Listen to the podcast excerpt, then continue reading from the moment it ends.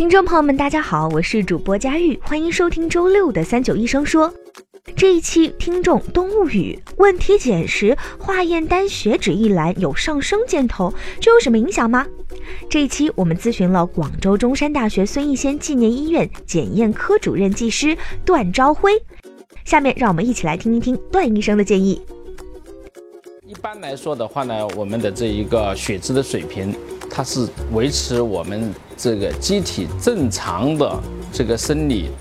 呃，功能或者是我们机体代谢必须要的这一个营养成分，嗯，但是，一旦出现血脂异常增高的情况，呃，我们要引起重视。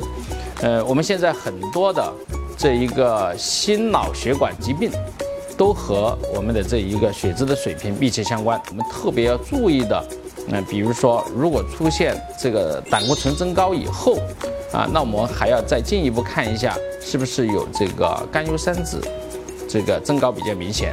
另外的话呢，我们还要关注一下低密度的这个脂蛋白的变化是否异常，因为这些指标的异常的话呢，很容易引起我们的血管的病变。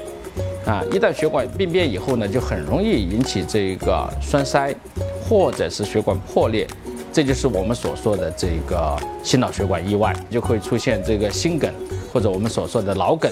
或者是出现这个卒中啊这一系列的心脑血管疾病。感谢段医生的回答，血脂升高可能会引起一系列的心脑血管疾病，所以千万不能大意。如果大家还有什么想了解的健康养生内容，也欢迎在评论区留言。那我们下周三再见啦，拜拜。